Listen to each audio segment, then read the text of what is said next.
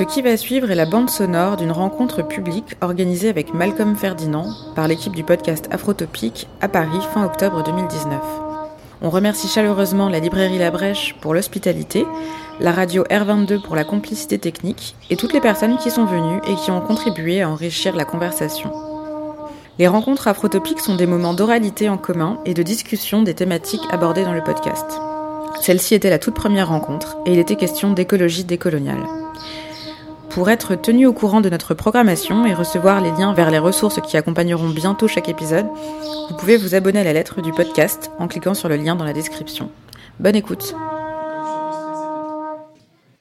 Alors, euh, ça marche, ouais.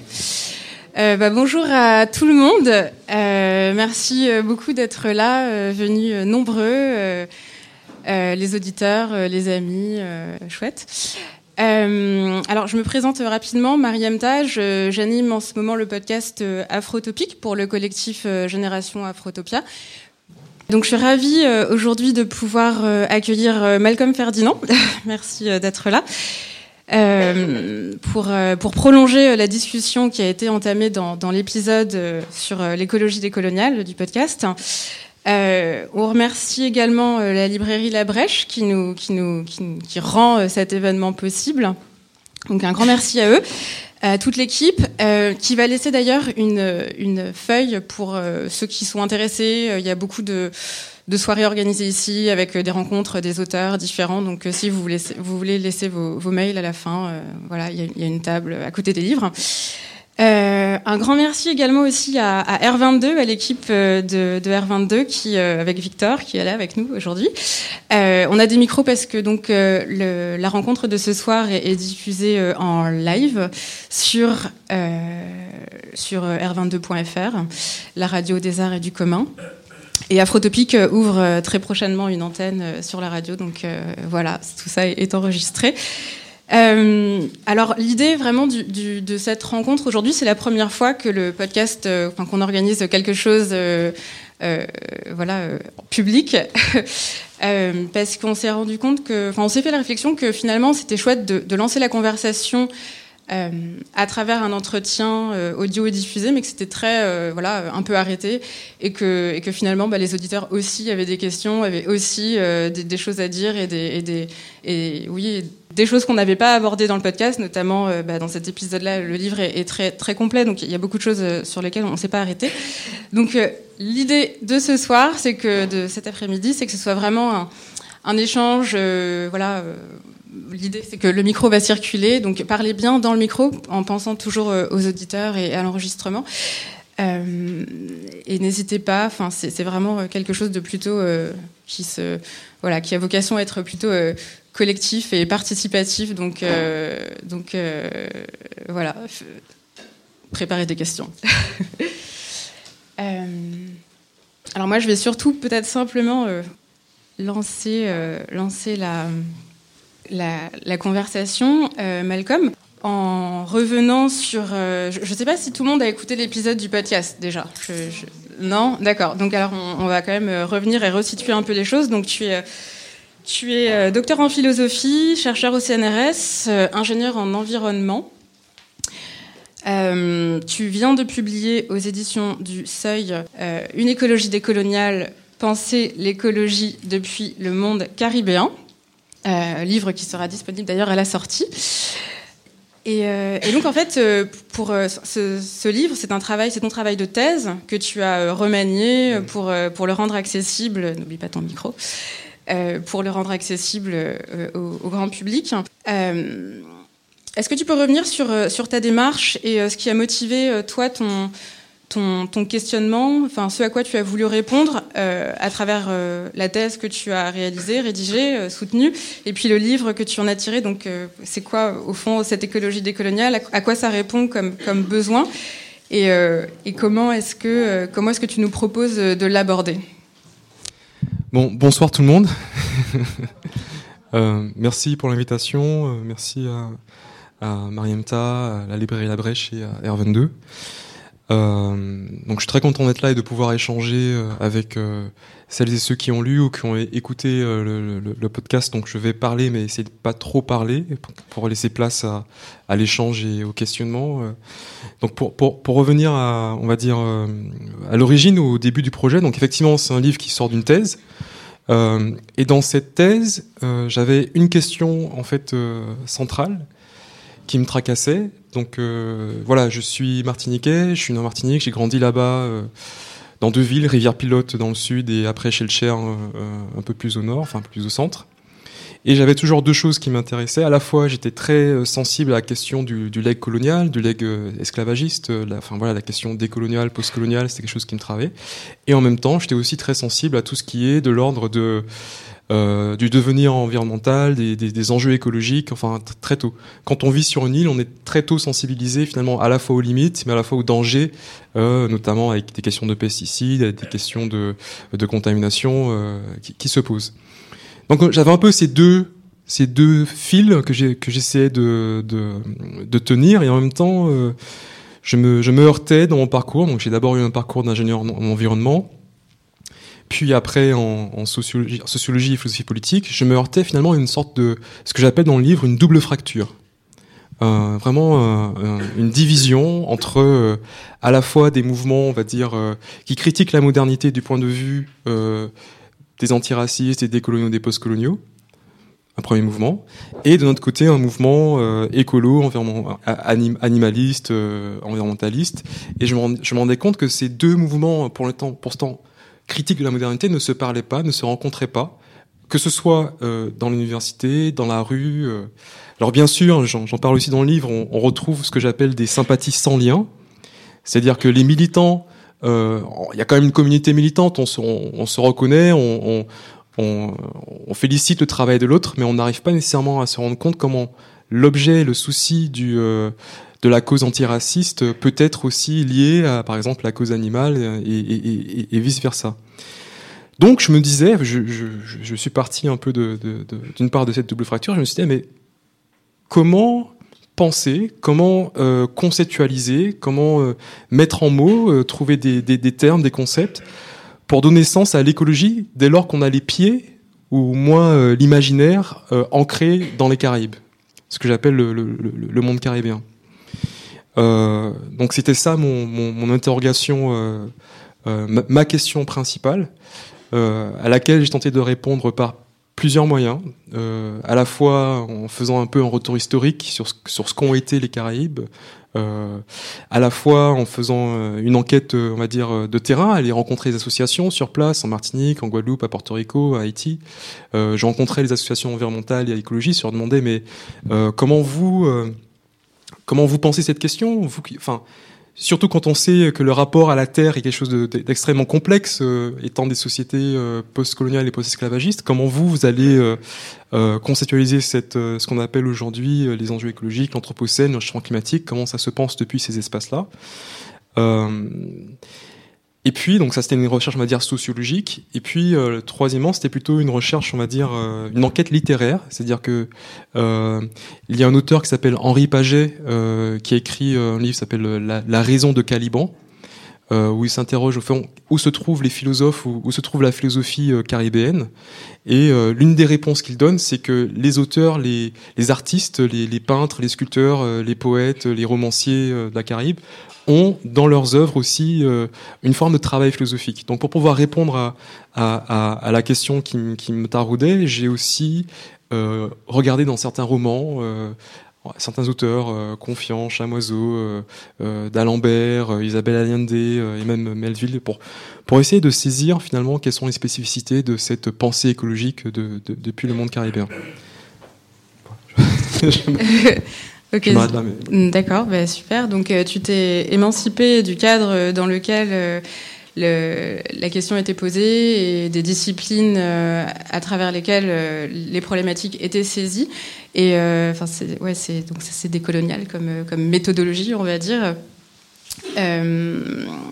et, et du coup, alors à, à partir de là, de cette recherche, quel a été ton, enfin, quel est ce, récit produit justement par euh, de, l'écologie euh, Tu as raconté la façon de procéder pour, pour, pour comprendre ce que le, discours qui était tenu par d'autres personnes dans d'autres sphères. Et, quelle est du coup la nature de ce discours et quel est, quel est le propos? Quel est cet autre récit Quelle est cette autre écologie que tu proposes? Alors, le, face à cette double fracture, que l'on retrouve d'ailleurs encore ici quand on regarde la composition euh, des associations euh, ou même des partis politiques euh, écologistes. je me suis interrogé, je me suis dit, mais, pourquoi cela? Pourquoi on voit une absence des racisés dans ces milieux? D'où vient cette conception d'une écologie qui, au fond, n'aura rien à faire des Noirs et d'autres racisés, et même, même des questions afroféministes donc j'ai mené d'abord une enquête sur, on va dire, la généalogie du discours écologiste aujourd'hui. C'est-à-dire quelles sont les références euh, conceptuelles euh, majeures qui ont permis d'informer un premier sentiment, et surtout philosophique, un premier sentiment vis-à-vis de la nature. Et là, on voit qu'on a une, histoire, c'est-à-dire qu'il y a des, recueils de pensée écologique, on a des dictionnaires d'écologie, on a des qui se donnent finalement un récit de ce que c'est ou de ce que serait l'écologie. Et dans ces récits, dans ces recueils, on voit qu'il y a souvent euh, un ensemble de, de personnages, euh, Rousseau, Thoreau, Aldo Léopold, Arnonès, John Muir, qui sont majoritairement des hommes blancs qui se retrouvent dans des situations euh, d'une nature dite vierge, en fait elle n'est pas vierge, mais en tout cas dans un rapport asocial à la nature, c'est-à-dire sans, sans rapport avec d'autres personnes, mais juste euh, eux seuls en nature. Et ce qui, est frappant, c'est que ce sont des références, notamment dans des pays, les États-Unis et la France, des pays post-coloniaux et post-esclavagistes. Et voir au moment où, où euh, euh, va dans les bois de Walden, des pays esclavagistes. Ce qui se passe, c'est que cette généalogie de l'écologie a mis de côté tout un pan de l'histoire et des expériences du monde. En particulier, les expériences coloniales et esclavagistes. Donc, c'est aussi pour ça euh, la, la, enfin, la, couverture de, mon livre montre une peinture de, de, Turner, en 1840, qui peint en fait un, tableau en fait d'un navire négrier, le, le Zong. Donc, le geste que j'ai voulu faire pour proposer cet autre récit, plutôt que d'adopter la scène euh, de taureau qui va se balader dans les bois de Walden. D'ailleurs, ce sont des, c'est magnifique. Enfin, j'ai pu y aller. Bon, voilà. Ou, alors l'almanach de, d'Aldo Léopold, ou alors les montagnes de Norvège d'Arnonès, ou alors la forêt de Montmorency euh, par, Rousseau. Enfin, ces, scènes. J'ai voulu euh, penser depuis une autre scène ou d'autres scènes qui se déroulaient exactement au même moment, celles euh, de, d'hommes, de femmes, d'enfants qui sont enchaîné dans la cale du navire négrier. Donc ça, c'est le déplacement épistémique que j'ai voulu faire.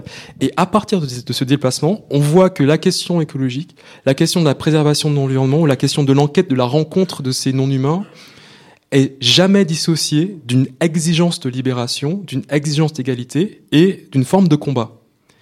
Donc ce geste-là m'a permis après, et c'est ce que je fais dans ce livre, de proposer un ensemble de de d'autres concepts, euh, d'autres mots, donc euh, notamment par exemple la place du marronnage occupe une, une part importante, euh, mais aussi, enfin voilà.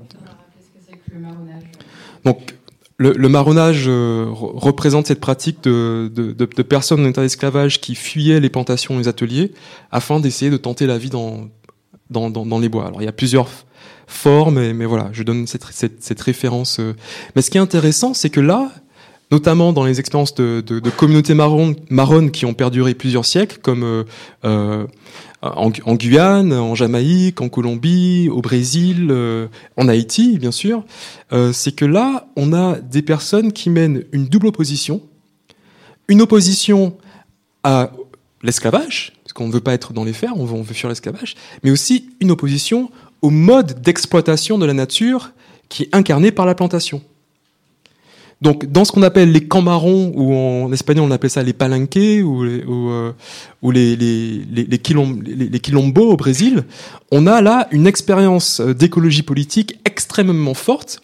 Mais du fait que la généalogie classique de l'écologie a mis de côté cette expérience-là, on ne peut pas bénéficier, on ne peut pas réussir à penser aujourd'hui ces, ces formes politiques de penser l'écologie. Et quand on regarde, euh, par exemple, ce qui se passe au niveau de, des, des ou ce qui se passe dans la forêt en, les forêts en, Allemagne, on voit que, que dans les praxis, dans les formes d'action, ces formes-là existaient bien avant. Enfin voilà, il y a, il y a notamment une page où, euh, où je montre en fait toute une constitution avec des, termes et des mots de ce que ce, qui caractérise en fait cette, cette, cette généalogie classique de l'environnementalisme. Et je propose à chaque fois euh, d'autres figures qui caractérisent cette euh, écologie décoloniale depuis les Caraïbes. Par exemple, la figure du, promeneur solitaire. Moi, je propose la figure des marrons. Euh, à la figure de l'anthropocène, euh, qui est le mot en vogue en ce moment. Donc l'anthropocène, c'est mot popularisé au concept popularisé par Paul Crutzen, prix Nobel de chimie, désigne l'ère euh, géologique où les humains seraient la force majeure en fait qui affecte les, équilibres écosystémiques. Et euh, des anthropologues euh, ont critiqué ce terme parce que ça met au centre le mot anthropos, l'homme, et, et il n'y a pas de distinction, de différenciation qui est faite entre finalement qui pollue. Euh, euh, bah on, voit bien que ce sont pas ceux qui habitent dans les bidonvilles de Soweto ou de Lagos au Nigeria qui, qui polluent le plus. Du coup, il y a d'autres termes qui sont proposés, comme le terme d'anthropocène, de, de plantationocène, capitalocène, voire de négrocène, ce que je propose aussi dans, dans le livre. Euh, et sur le plantationocène, je, c'est une des dernières relances, après ce sera à la salle. Euh, sur le plantationocène, euh, une chose que tu, enfin moi qui m'a beaucoup interpellée dans, dans, ton livre, c'est que tu, euh, tu fais vraiment le lien entre justement cette forme d'habité colonial euh, de la terre et en même temps euh, qui se décline sous un système économique, politique en fait, qui fait une réelle, enfin une société entière. Euh, et tu, tu, parles des ruptures biodiversitaires. En fait, tu, on commence à voir toute la généalogie du, des problèmes que l'on connaît aujourd'hui, euh, notamment euh, dans les Antilles, euh, avec bon, il y a le cas du chlordécone, mais il n'y a pas que ça. Mais mais mais tu, tu, fais ce travail de de de, de relecture historique, anthropologique, sociologique, économique, politique de, de ces de ces de ces destructions en fait, euh, dont on perçoit aujourd'hui un peu l'acmé. C'est-à-dire que, pour, revenir encore, c'était mon point de départ à cette double fracture environnementale et coloniale.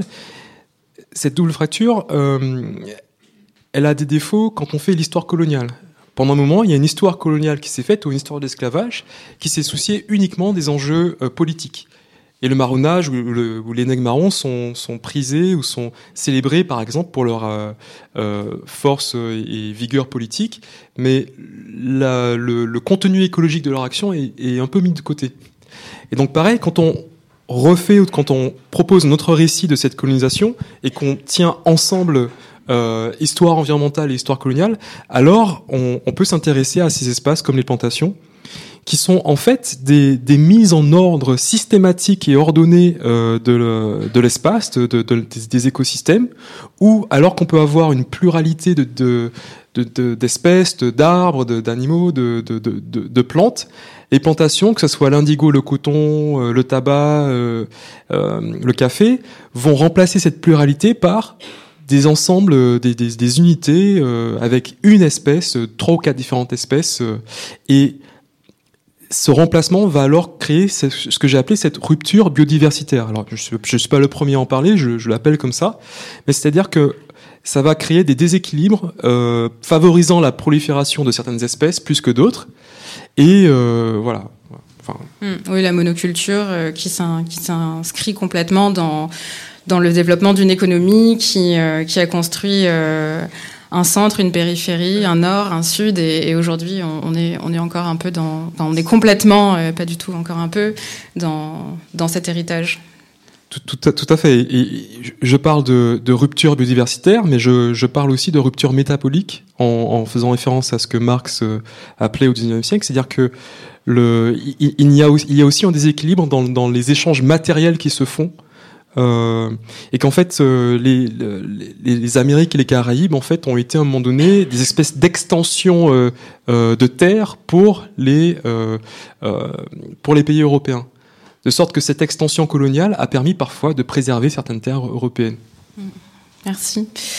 Est-ce que là il y a des il y a des questions de, du public, des auditeurs, des euh, ouais. Alors ce que je propose, c'est que du coup le micro euh, n'a pas de fil, donc on, peut circuler. Quand vous, avez posé votre question, bah, regardez autour et puis euh, ceux qui veulent poser une question après lèvent la main et comme ça on, on perd pas trop de, temps. Bonsoir. J'ai écouté le, podcast et j'ai une question moi sur euh, l'imaginaire. Quand vous parlez d'imaginaire, ça m'a beaucoup intéressé, mais j'ai pas saisi l'essentiel de votre pensée. Quand vous dites, vous évoquez l'imaginaire de l'arche de Noé et vous faites un parallèle avec le négrier et notamment l'illustration de Zong. Et voilà, j'aimerais savoir si vous pourriez éventuellement revenir là-dessus. Merci. Alors, première chose, au niveau de l'imaginaire, je, prends une définition de Cornelius Castoriadis, pour qui l'imaginaire n'est pas simplement euh, l'image de quelque chose, l'imagination, mais cette espèce de substrat, cette espèce de contexte qui fait qu'il est possible d'avoir une image d'eux. Donc c'est quelque chose de vraiment très profond. Quand je parle de l'imaginaire de, l'Arche de Noé, je fais référence à cette généalogie classique de l'environnementalisme. Et dans, dans l'histoire de l'Arche de Noé, on a finalement euh, un déluge qui est extérieur à ce qui se passe à l'intérieur de l'arche. L'enjeu politique ou l'enjeu, l'action à mener est de faire rentrer euh, des personnes, euh, pas n'importe lesquelles d'ailleurs, certaines personnes dans l'arche, certains animaux, certaines euh, espèces dans l'arche, et euh, on ne sait, voilà, on sait très peu de choses de ce qui se passe à l'intérieur de l'arche de Noé.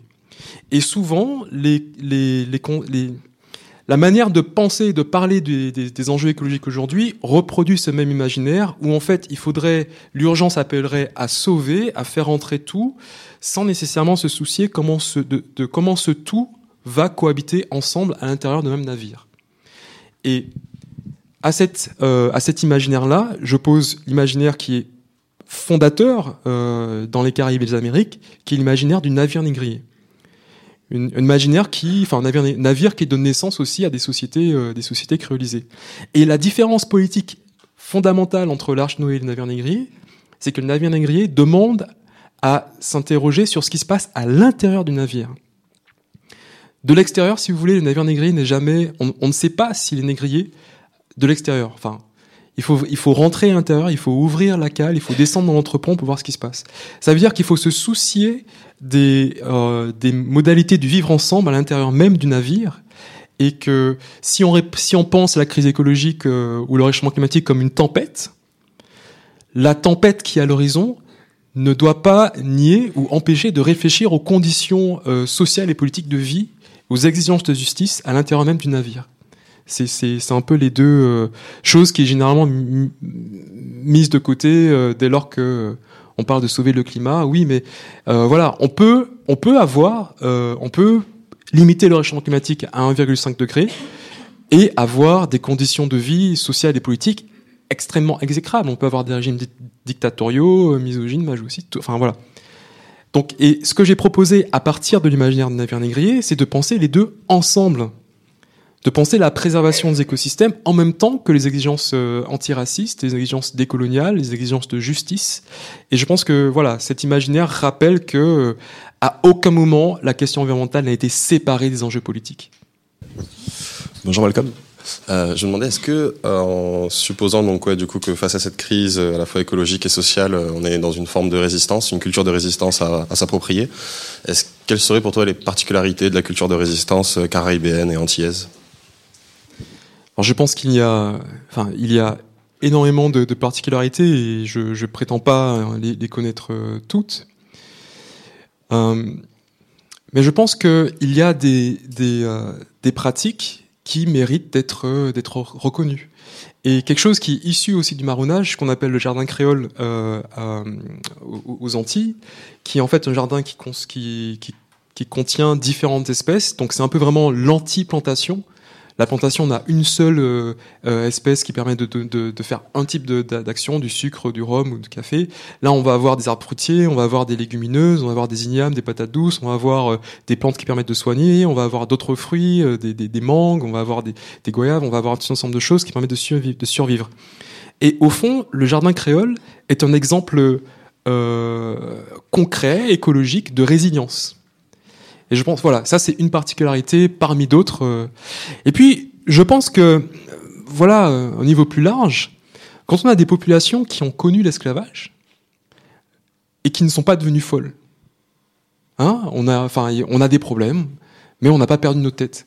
Je crois qu'il faut une force qu'on a, enfin, aujourd'hui, on n'imagine pas ce que c'est, ce que ça a pu être, de pouvoir vivre dans ce système qui considère tous ceux qui ont la peau, euh, la peau noire comme des, comme des moins que rien, de pouvoir élever des enfants, de pouvoir leur inculquer qu'ils sont dignes d'être aimés, d'être respectés, et de pouvoir survivre à ça sur, sur plusieurs siècles, je crois qu'il a là une forme de, de, résilience euh, énorme qui euh, peut être un des traits de particularité de résilience à la culture caribéenne. Je voulais juste euh, ajouter à ce que tu dis, euh, parce que c'est quelque chose qui m'a aussi frappé dans le livre, c'est que tu, à un moment, tu, tu dis que le, enfin, tu, tu soulignes, enfin, tu montres que le marronnage euh, décroît. Tu observes que le marronnage décroît à mesure que la forêt décroît, elle aussi également. Or, le marronnage qui incarne justement, euh, enfin, c'est cette praxis politique, écologique, sociale, qui incarne ce, ce, refus de ce monde de la plantation. Bah, il, a, il, a, besoin quelque part de cultiver la forêt et de, de la maintenir. Donc une, une, culture de résistance, c'est aussi une culture qui, qui, euh, qui résiste à la, à la, à la, à la destruction de, de, son écosystème, de l'écosystème dans lequel elle peut, elle peut se continuer à exister. Euh... Oui, je suis d'accord. ouais, Bonjour. Euh, j'ai deux questions, j'en profite pour les poser tant que j'ai le micro. La première, euh, dans le podcast, vous faites une comparaison entre, euh, enfin, vous dites que la ZAD de Notre-Dame-des-Landes peut être analysée au prisme du figure de marronnage. Donc, je comprends un petit peu ce qu'il y a derrière. Donc, comme vous dites, le fait que si c'était des personnes racisées qui le faisaient, il n'y aurait pas eu la même réponse. Le fait qu'aussi il y a très peu, voire pas de personnes racisées sur les ZAD. Et est-ce que, enfin, j'étais curieux d'avoir un développement un petit peu plus complet s'il y a d'autres éléments là-dessus. Et le deuxième, euh, c'est par rapport à un élément d'actualité, entre guillemets, par rapport à la, je sais pas si vous avez suivi, mais à la semaine d'extinction rébellion, où il y a eu un petit peu de convergence avec Ali 2, avec le comité Adama, mais en même temps beaucoup de tensions qui sont, qui sont révélées justement sur cette double fracture. Et j'étais curieux d'avoir votre analyse là-dessus. Alors, je pense que donc par rapport à la ZAD, mais je vais parler aussi par rapport au milieu, euh, milieu écologiste plus, plus, généralement.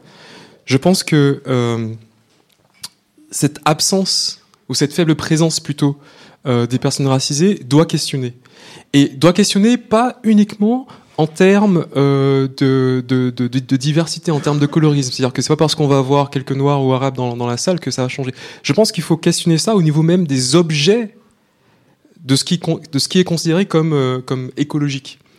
Et euh, donc quand je, quand je dis que quand je compare ou quand je fais des, parallèles plutôt que des enfin voilà c'est pas pas la même chose mais quand je fais des parallèles entre entre, les les, les, les, praxis, les il ne faut pas non plus oublier finalement ces différentes positions euh, et il y a quelqu'un qui s'appelle Amandine Gay qui, l'a très bien écrit dans, euh, dans un recueil collectif en disant bah oui si c'était des, noirs et des racisés qui avaient occupé un terrain la réponse aurait été, euh, très différente.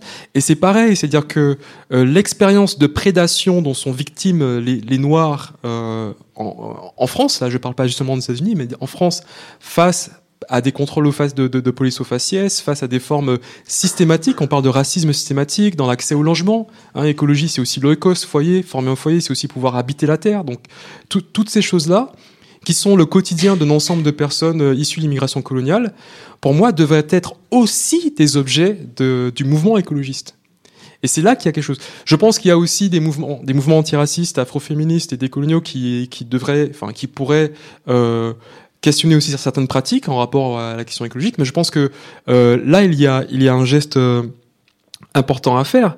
Et euh, donc sur, sur l'actualité entre le mouvement XR et le comité Adama, je ne vais pas commenter sur les, sur les, tensions ou, pas. Je, dirais juste que le fait qu'il y ait des rapprochements qui se font est extrêmement important. Ces rapprochements ne sont pas Enfin, c'est jamais chose aisée, mais je reviens à ce que je disais, c'est-à-dire que ce qui est plus important encore, c'est pas simplement d'être, enfin, c'est plus que les rapprochements, mais c'est de, se reconnaître des problèmes communs. Ça veut pas dire qu'ils soient identiques et qu'ils soient vécus de la même façon, mais qu'ils soient communs. C'est-à-dire qu'il y a quelque chose qui est là, qui nous lie, qui fait qu'on doit agir ensemble. Et euh, à partir de là, euh, il faut trouver les moyens de le faire. Ouais, c'est ce que le, concept euh, que tu amènes d'habité colonial de la Terre, cette forme d'habité colonial de la Terre qui se manifeste à la fois par une destruction de l'environnement, mais en même temps des corps, des êtres qui, euh, d'une certaine, enfin, qui et puis qui euh, euh, d'ostraciser une partie de l'humanité, c'est cette, façon de penser qui permet de, dépasser, de transcender un peu ces oppositions. L'habité colonial, il se manifeste, enfin, il dépasse la rupture justement que nous faisons beaucoup dans nos sociétés occidentales euh, notre conception naturaliste de la nature, mais cette, façon de penser, l'habité coloniale, elle permet de, penser tout ensemble, justement, de ne pas faire euh, ces distinctions. Euh, bonsoir. Waouh, on entend ma voix. Euh, J'ai une question. Euh, je ne veux pas faire le prophète de malheur, mais est-ce que justement, avec les problèmes écologique aujourd'hui où on risque de se retrouver dans des systèmes de tension de plus en plus compliqués, est-ce que ça va risque pas d'exacerber encore un peu plus les histoires de racisme, avec euh, aussi bien peut-être une volonté du bon blanc euh, euh, de réaffirmer sa puissance tant qu'il est encore temps, ou même du bon noir de se dire c'est le moment de me venger, de prendre ma revanche?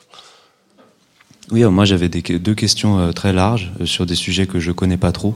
Euh, c'était bon pour connaître un petit peu l'influence de deux choses. D'abord les théories écoféministes sur donc l'anthropologie, sur l'écologie euh, décoloniale, enfin sur ton écologie décoloniale, et puis ensuite de l'anthropologie euh, justement euh, perspectiviste. Pareil, je connais pas trop, mais ça m'intéresserait de savoir un petit peu si c'est dans le, le, bouquin, enfin les voilà Viveros de Castro, tout ça, multinaturalisme. Désolé pour ces questions larges. Bonjour et merci pour votre livre. Je pense que c'est important que les personnes racisées soient présentes sur le domaine de l'écologie. J'ai une question par rapport à la collapsologie. Euh, est-ce que vous pensez, qu'est-ce que vous pensez un peu du concept euh, de collapsologie? Est-ce que vous pensez pas qu'il existe des biais racistes de par euh, le fondement un peu de, de ce concept? Parce que on voit un peu que voilà, il y a, y a, différentes, il y a différents clivages qui se forment un peu dans l'écologie. On est aujourd'hui, il y a des gens qui sont écolos et puis aussi racistes, qui parlent de démographie, de choses qui sont voilà très postcolonialistes. Donc, qu'est-ce que vous pensez un peu de, de ce concept et qu'est-ce que vous préconisez un peu à ces personnes de, de faire, de réagir pour qu'ils prennent un peu en compte voilà cette écologie décoloniale?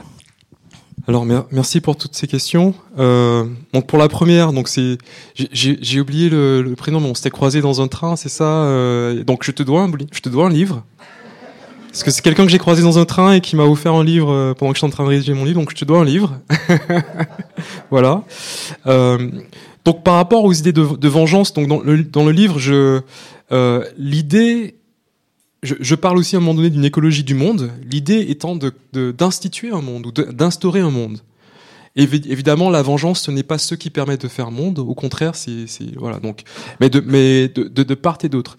Et ce que je montre, c'est que euh, il finalement la distinction au bout d'un moment n'est plus la, la coupure n'est plus entre euh, noir et blanc ou entre euh, non blanc et blanc ou entre mais entre ceux qui veulent faire monde et ceux qui refusent le monde. Et là, on est dans des situations où il y a des personnes qui, par leur mode de, de, de consommation, par leur mode d'occupation, vont détruire des mondes. C'est ce qui se passe avec la forêt en Amazonie. C'est ce qui c'est ce qui se passe avec euh, euh certains certaines batteries électriques, avec certains métals qu'on va exploiter exploiter en Afrique. C'est ce qui se passe avec l'énergie nucléaire. Donc l'idée de ce livre et l'enjeu décolonial, l'exigence décoloniale est un moyen de faire monde.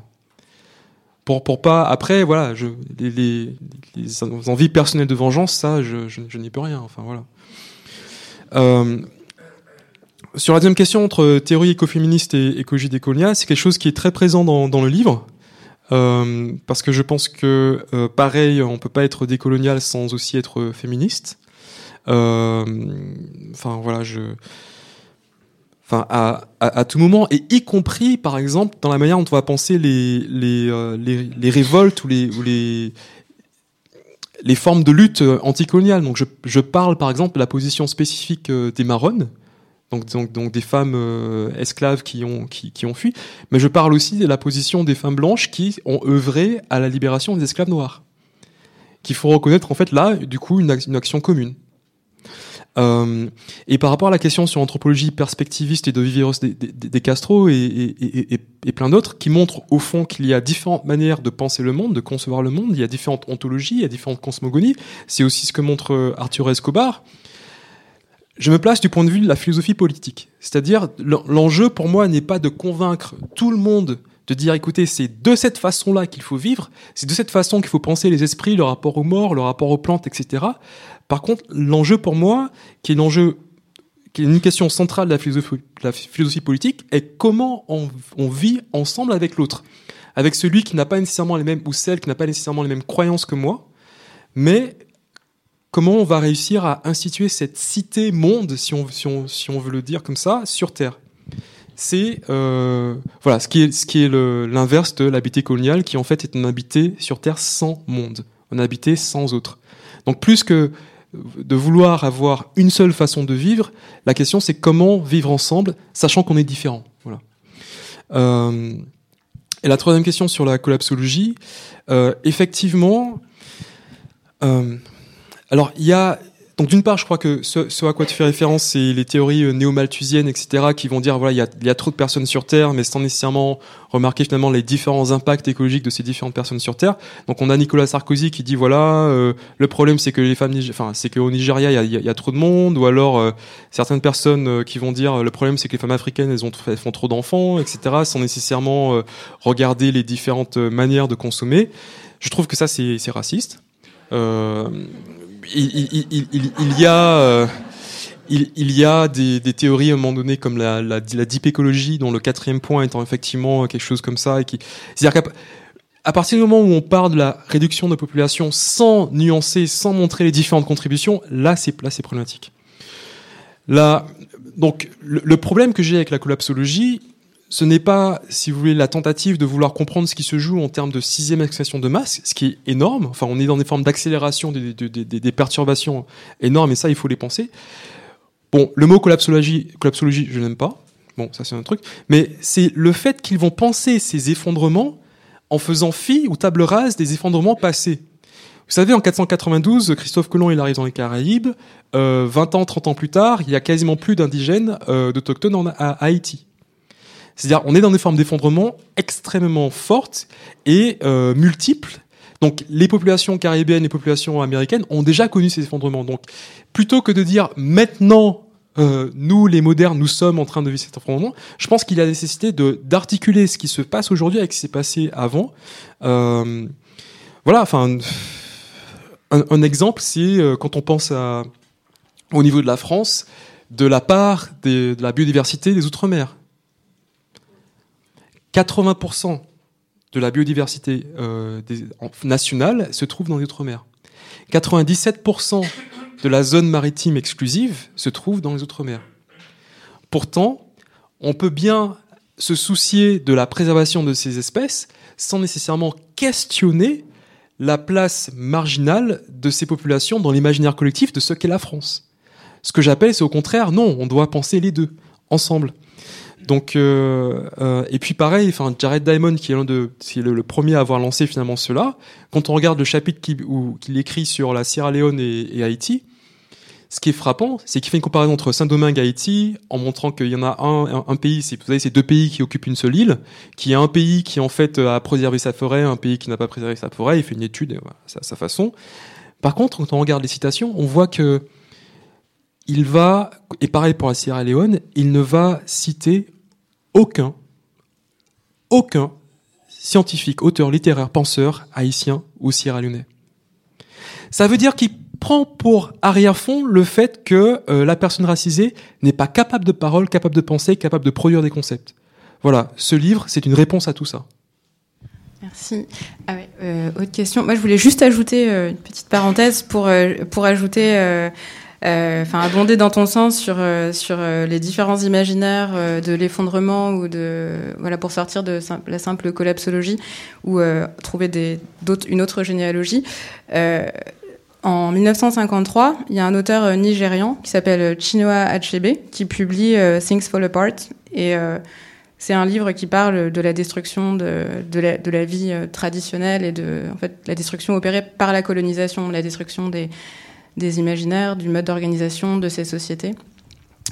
Et euh, un autre auteur qui euh, africain, euh, qui est hyper intéressant pour, pour aborder ces questions-là, mais d'une toute autre manière, enfin plutôt à travers le prisme du développement, c'est Sonny Laboutansi, qui lui parle de, de cosmocide et pas seulement d'écocide, comme on, entend beaucoup parler aujourd'hui. Et le cosmocide, c'est une notion qui est, qui est en fait infiniment plus vaste que euh, simplement euh, la, pensée euh, écologiste, environnementaliste. Et lui, il parle des mondes qu'on détruit, les mondes, les mondes de l'invisible, tous ces mondes qui, existent dans, des cultures africaines et qui sont complètement anéantis par des formes d'habiter, des formes de vivre qui, ne permettent plus de, en tout cas, il y a, un, recueil hyper intéressant de Sonny Laboutancy, je le recommande fortement. Bonsoir et merci beaucoup. Et dans beaucoup de pays anciennement colonisés, les gouvernements continuent à, implémenter des politiques agricoles inhéritées de la période coloniale. Euh, je sais, comme, car ma, famille en profite, on a des plantations de café en Inde. Et euh, ça, aide aussi le système genre capitaliste, libre-échange, etc.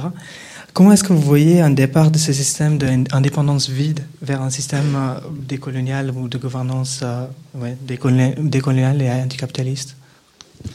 Euh, Bonsoir.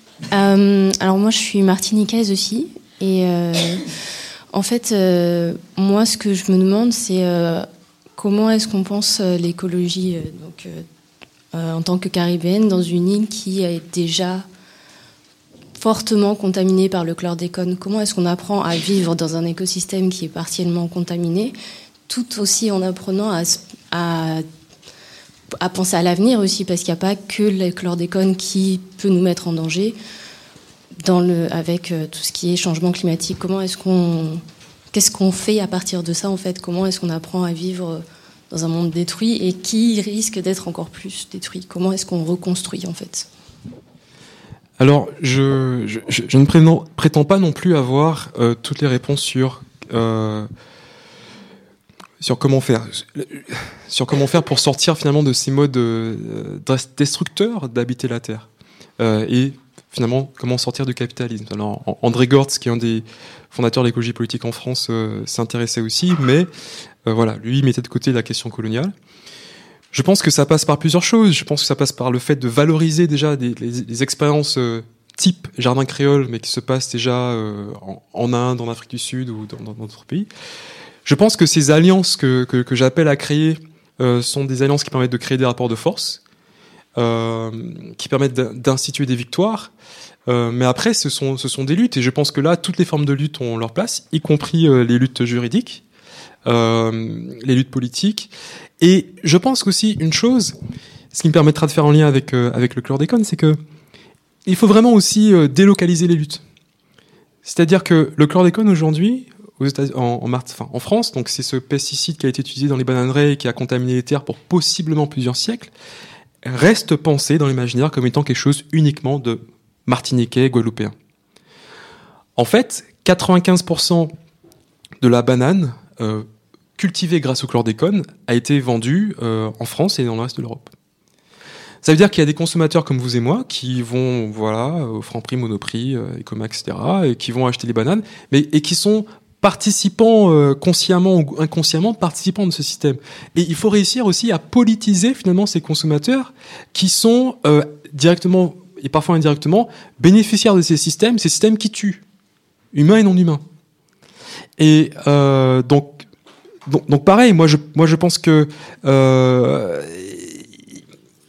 voilà, je, pense qu'il faut réussir à créer ces alliances euh, inter euh, internationales en fait pour pouvoir donner donner de la force ou ou aller vers d'autres modèles. Mais ça c'est un combat et c'est un combat qu'il faudra mener à plusieurs et qui se mène déjà. Sur la deuxième question en fait, qui est une question extrêmement importante, euh, finalement comment comment vivre en pays contaminé. Euh, il y a le avant d'entrer dans le chlordécone, il y a la question du changement climatique, il y a la, montée des eaux. On sait que les, les, zones côtières, qui sont des zones économiques importantes pour nous, avec des habitations, ça va être, ça va être très compliqué. Il y a la, la, première ministre de la Barbade, Mia Motley, qui disait euh, il y a à peu près deux mois que les nations du monde ne sont pas, je paraphrase, ne sont pas en train de mener une bataille perdue, mais elles sont en train de perdre la bataille. La vraie question, c'est est-ce que les petites nations du monde, les petits pays, euh, est-ce que cette bataille sera gagnée à temps pour sauver euh, les petites îles, les petits pays comme, les nôtres? Je pense que euh, ce qui se passe en Martinique et en Guadeloupe est ce qui se passe dans le reste du monde. C'est-à-dire que nous avons par exemple le chlordécone, mais il n'y a pas que ça. Dans plein de pays, y compris en Europe de l'Est, euh, en Chine, euh, en, Afrique, il y a, et en, Tanzanie, il y a plusieurs formes de, de, contamination.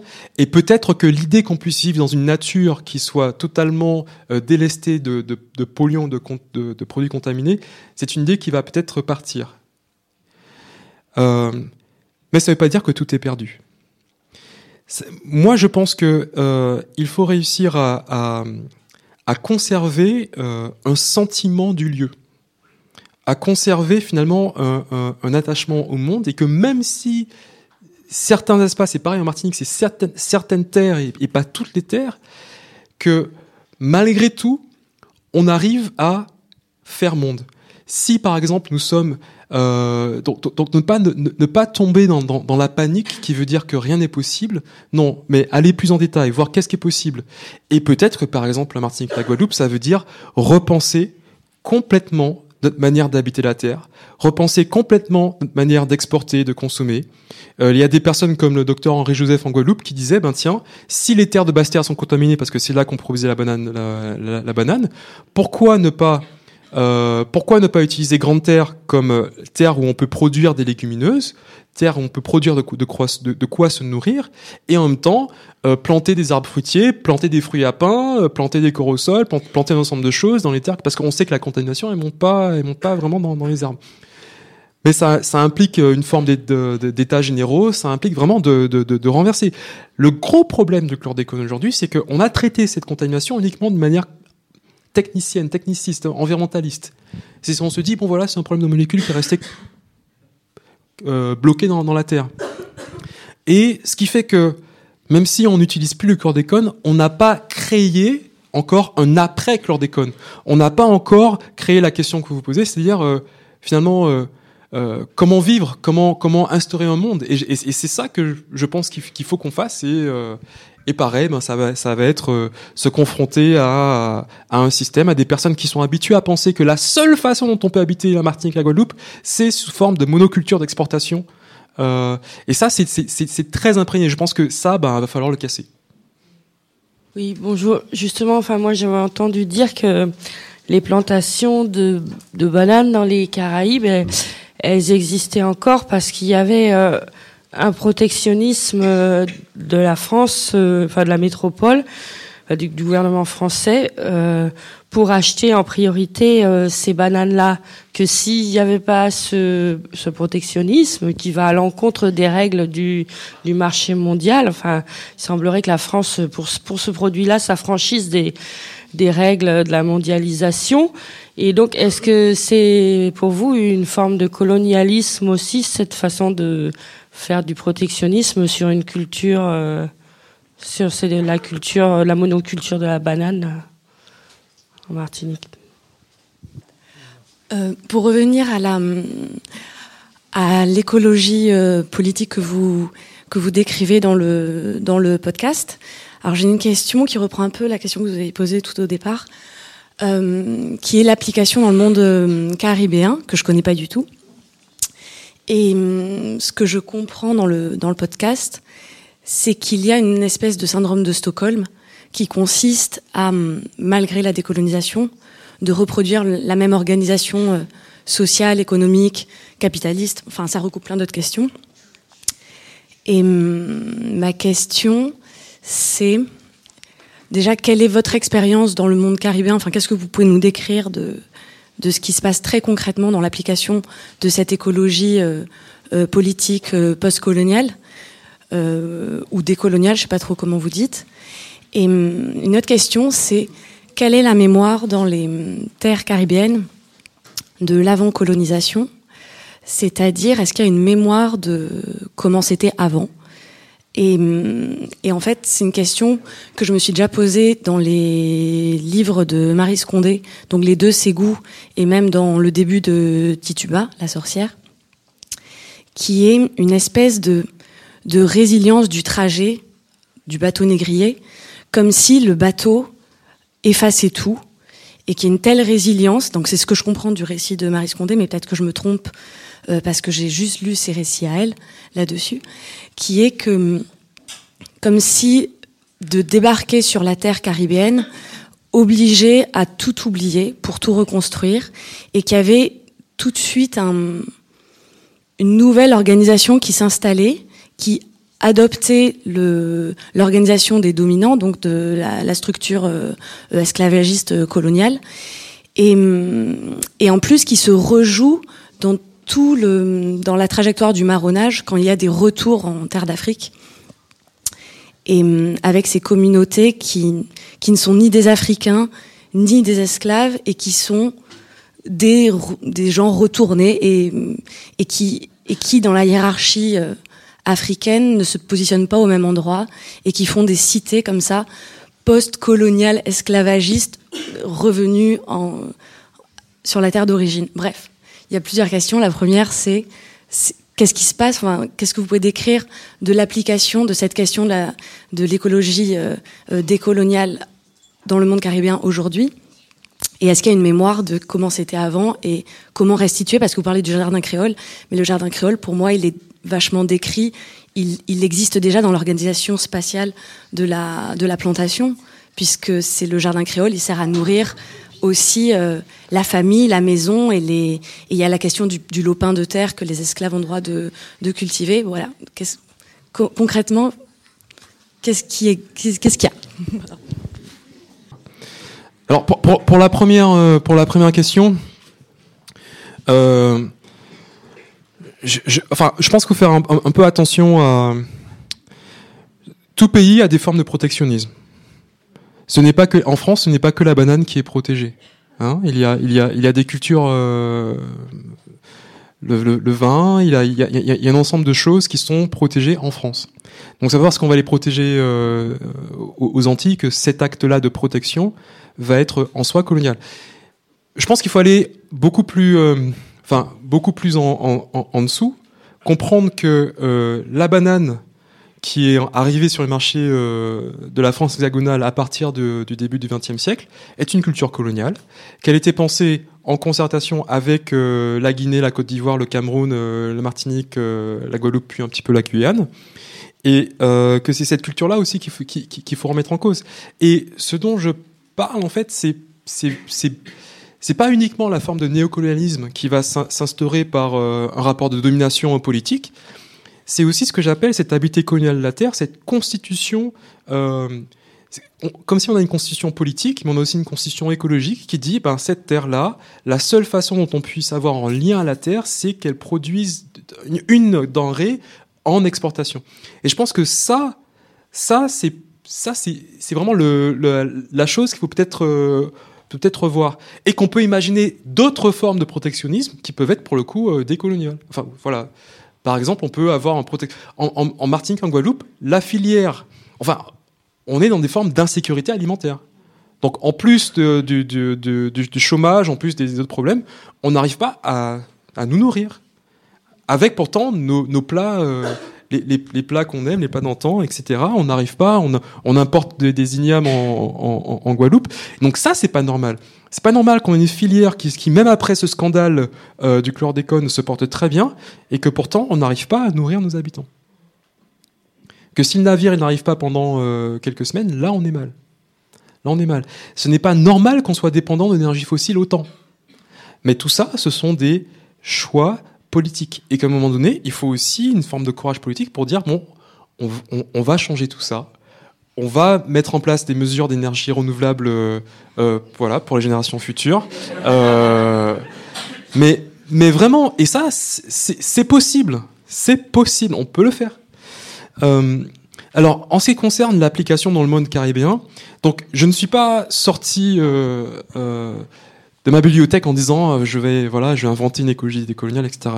Ce que j'ai écrit euh, dans cette thèse dans ce livre, je l'ai d'abord appris auprès euh, d'associations, de militants qui sont bien plus âgés que moi, qui ont commencé le combat bien avant moi en Haïti, à Porto Rico, en Guadeloupe, en Martinique. Il se trouve qu'en Martinique, il y a une association qui s'appelle la Sopamar, euh, qui a euh, depuis très, long, très bien longtemps compris ce rapport entre euh, colonie et, en tout cas, exigence décoloniale et préservation de la terre.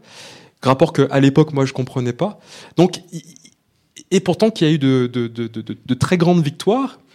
Euh, pour qui la préservation de la terre n'est pas uniquement une préservation d'écosystèmes, c'est aussi une préservation d'une mémoire, une préservation d'une culture, une préservation euh, et aussi de quelque chose de d'un droit démocratique à participer aux décisions de l'utilisation de la terre.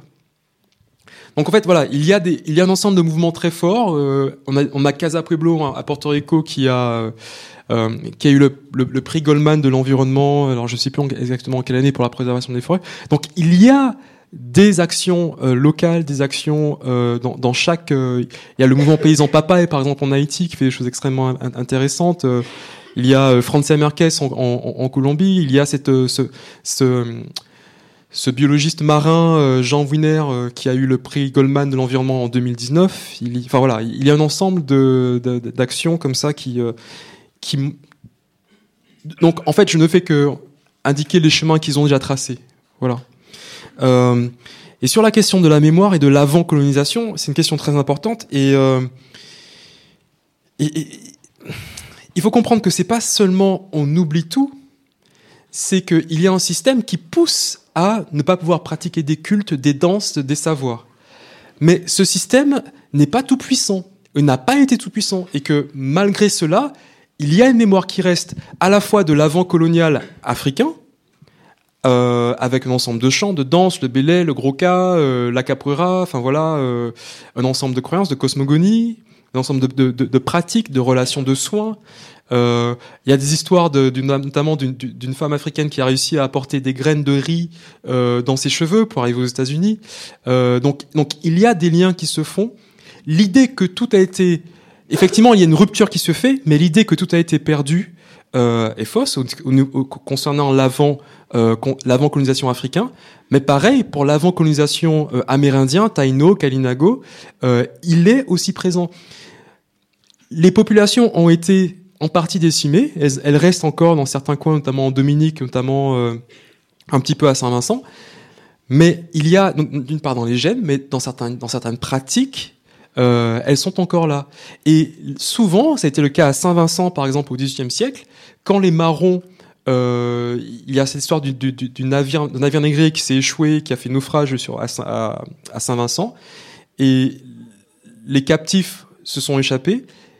Ils n'ont pas rencontré une terre vierge, ils ont rencontré des Amérindiens qui étaient là. Il y a des alliances qui sont créées au point qu'on les a appelés les, les, Black Caribs et aujourd'hui ils ont une partie a été relocalisée, euh, il me semble autour du Belize, on appelle les, les Garifuna. Donc il y a, il y a des, des, continuités, et même dans la terre, le sol même, enfin, il y a on trouve des roches, il y a, il y a des travaux qui sont faits euh, dans les musées qui montrent qu'en fait, euh, la poterie, voilà, il y, a, il y a des choses, il y a une mémoire qui reste, une mémoire de, de résistance qui, euh, qui est encore là. Par contre, ce qui est peut-être plus pernicieux, c'est le maintien du discours que tout a été effacé c'est le maintien du discours que finalement, nous, Caribéens, particulièrement descendants de, Noirs africains, euh, nous venons de rien. Nous venons d'un pays qui n'a fait qu'une seule chose, d'un continent qui n'a fait qu'une seule chose, c'est donner des esclaves. C'est faux. Je trouve absolument inacceptable qu'en Martinique, qu'en Guadeloupe, on n'ait pas un musée consacré aux arts, aux cultures et histoires africaines. Je trouve ça inacceptable. Je trouve que c'est bien, c'est bien d'avoir des musées comme le Mémorial Act en Guadeloupe qui parlent d'esclavage, mais il n'y a pas que ça.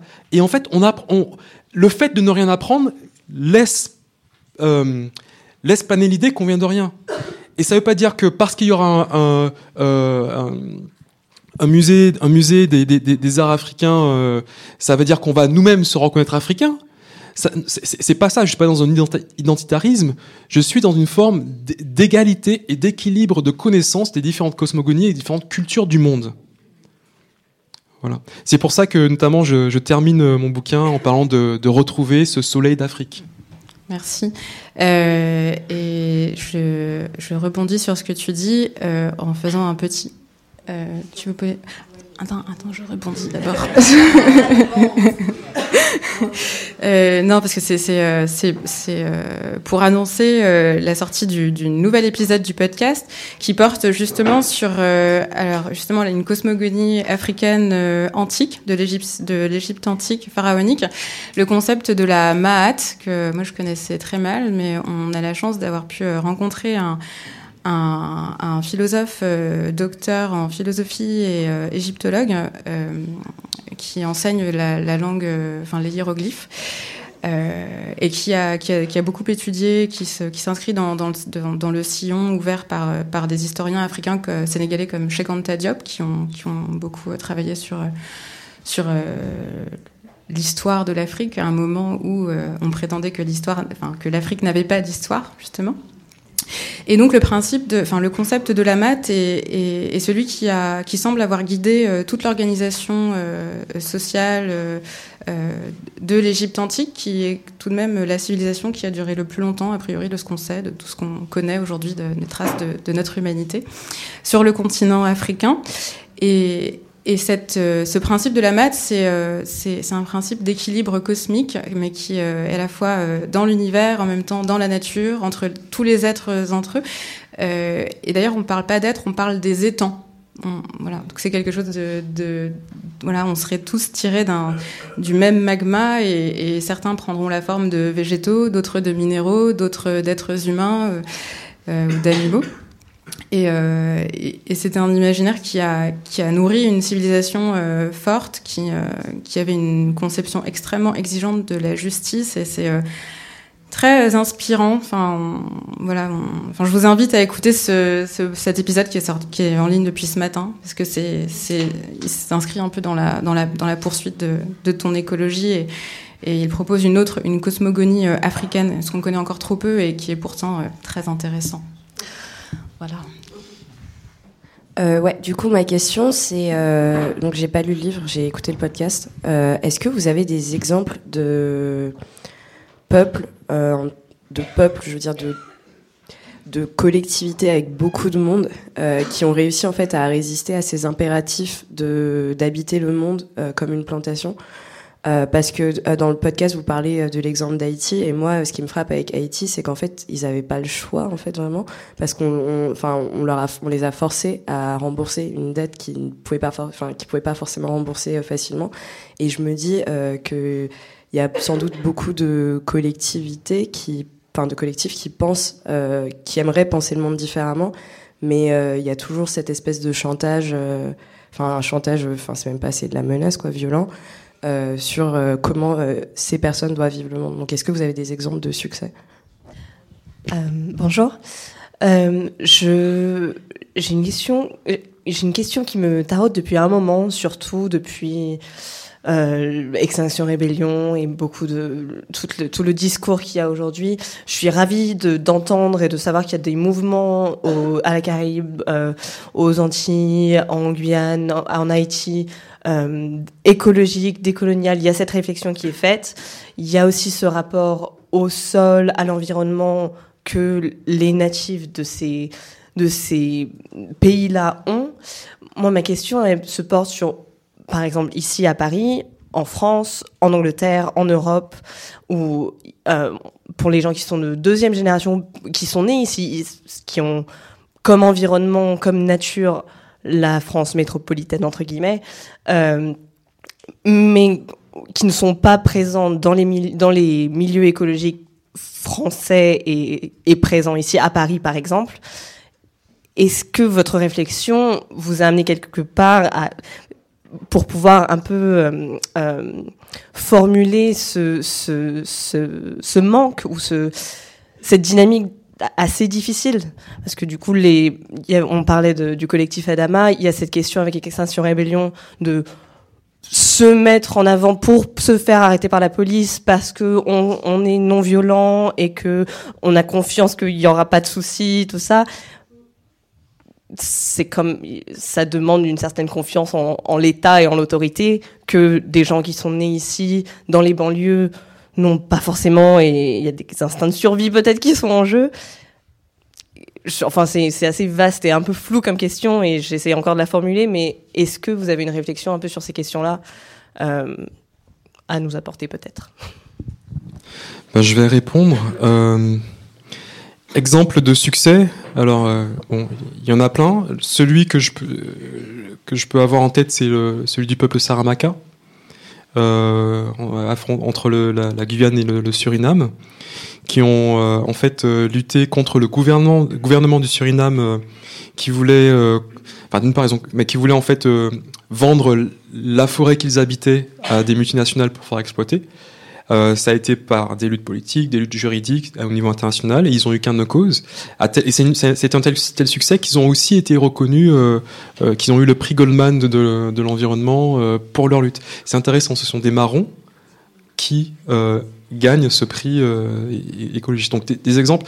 Après, ça c'est un peu grand, mais après la question que vous dites, c'est-à-dire que oui, de toute façon, il y a toujours le fait que on est dans un monde capitaliste prédateur et que euh, euh, même si on a des belles expériences, il faut quand même pouvoir lutter contre ces forces qui sont énormes. Et effectivement, ça, reste une question totalement ouverte et à laquelle, bon voilà, la seule réponse que je peux donner, c'est, la lutte. Enfin, c'est la lutte je peux, je peux juste glisser quelque chose sur ça. C'est que, euh, en fait, il y a plein d'endroits, moi, il me semble, euh, où euh, on n'habite pas le monde de manière coloniale. Enfin, je pense au village de mon père, par exemple, tout simplement. Enfin, il n'y a, y a, rien qui provient d'une d'une économie industrielle. Enfin, je veux dire, les gens ont gardé dans, dans, plein de régions du monde. Après, peut-être pas, évidemment, pas partout, mais il y a plein d'endroits qui ont préservé, enfin, oui, je crois qu'on on, a aussi euh, du, ouais, parfois on a tendance à croire que c'est un système qui a vampirisé euh, toute l'étendue de la Terre et c'est vrai pour partie, mais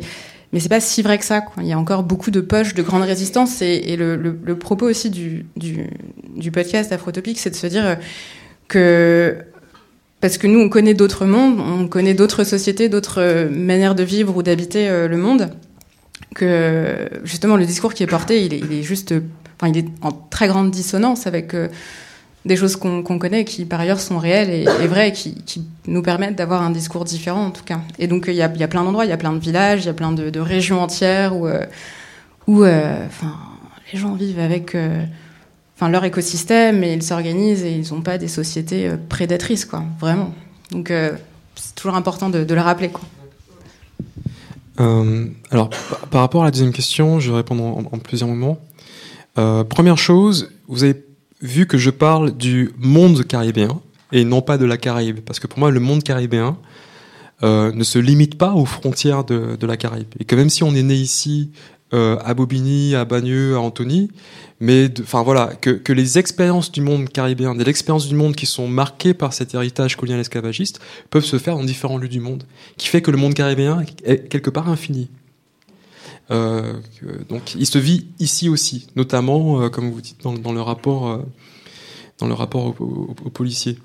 Alors par rapport à, la, question que vous posez sur finalement des militants qui n'ont pas les mêmes expériences de vie, euh, et pas la même épaisseur historique de ce que c'est que ce rapport notamment à, l'institution policière qui est rarement mis en cause même quand il y a des choses les plus évidentes. Euh, c'est un problème. Je vais juste prendre un exemple que j'aborde un petit peu dans, le livre, un exemple euh, de cas où il y a eu des engagements forts de la part de personnes euh, non racisées. L'exemple qui me vient en tête, c'est celui de John Brown. Donc John Brown, c'est cet Américain blanc au 19e siècle qui, qui était tellement insurgé par, face, face à l'esclavage des Noirs qu'il a mené lui-même avec sa famille une lutte armée afin de, afin de, libérer les esclaves. Au point où il a été, pendu pour ça, ses fils, euh, ses enfants sont morts. Ça veut dire qu'il a réussi à, avoir une mobilisation telle, notamment une mobilisation qu'il mettait lui-même en danger, pour pouvoir euh, lutter contre l'esclavage. Et conceptuellement, ça veut dire quoi? Donc l'imaginaire du navire négrier que, que j'utilise, il faut comprendre que ce ne sont pas uniquement ceux qui sont dans la cale qui sont esclaves. Bien sûr, directement, ils sont esclaves, mais même ceux qui sont sur le pont vivent dans une société esclavagisée. Que je ne peux pas être libre si par mes modes de consommation, euh, je finance l'esclavage de non-humains et, de populations autochtones euh, au Brésil ou ailleurs. Et c'est en reconnaissant ce lien que John Brown, mais aussi par exemple euh, une lecture de, de, que des personnes qui n'ont pas les mêmes expériences vont se reconnaître un problème commun et vont œuvrer en conséquence pour pouvoir lutter contre ce problème. Donc concrètement, je, voilà, je n'ai pas de leçon de, de, de directive à donner avec sa rébellion, mais je pense qu'il y a des actions qui sont possibles. Lesquelles? Quand il y a, par exemple, cette personne qui se fait arrêter à Sevran et que tout d'un coup, il y, ben, y a tout le, il y a tout le syndicat de police qui dit, ah, voilà, on va défendre notre, notre, notre, citoyen, ben, qui se ramène là aussi euh, avec rébellion.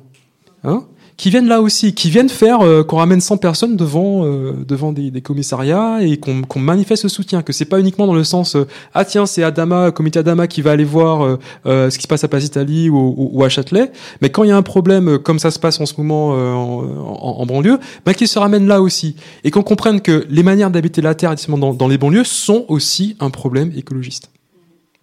Voilà. Merci. C'est pas une question, mais c'est juste pour dire que on va être plusieurs à être tout à fait d'accord avec ce qui vient d'être dit et pour euh, être facilitatrice entre plusieurs mouvements qui essayent de converger. Euh, les Gilets jaunes, le collectif Adama Traoré, Extinction Rebellion, les Gilets noirs, les migrants. Euh, en fait, il faut des personnes pour faire les ponts. Donc en fait, mais vous avez totalement raison et du coup, venez, venez, on fait des ponts. Enfin voilà. Donc moi, je, je, reste un petit peu après et, et ravi d'en parler avec vous.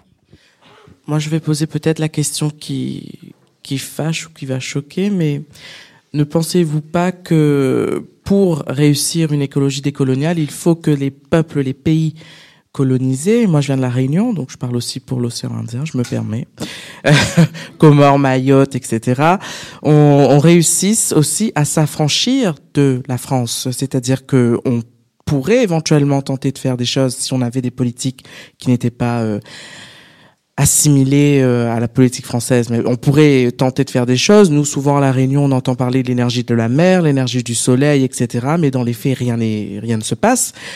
Et euh, du coup, euh, et, et, si on pouvait éventuellement faire quelque chose, est-ce qu'on serait pas bloqué par la France? Parce qu'on est autonomie zéro, bien sûr. Donc tout ce qu'on fait, on doit demander, s'il te plaît, maman, la France, est-ce qu'on peut faire ce dont on a besoin et ce qui serait juste et utile pour nous? Voilà. Oui, euh, bonjour. Alors, moi, l'ensemble des questions que, dont vous me posiez ont trouvé euh, réponse, mais j'ai juste deux préoccupations euh, liées justement à la, question concrète. C'est-à-dire que là, on parle de, de l'adaptation au changement climatique, notamment avec le discours officiel. Est-ce que vous avez le sentiment que dans les instances internationales, ce besoin de de, de, prendre en compte les besoins des communautés locales ou des pays qui sont à la marge justement du système ont été suffisamment pris en compte.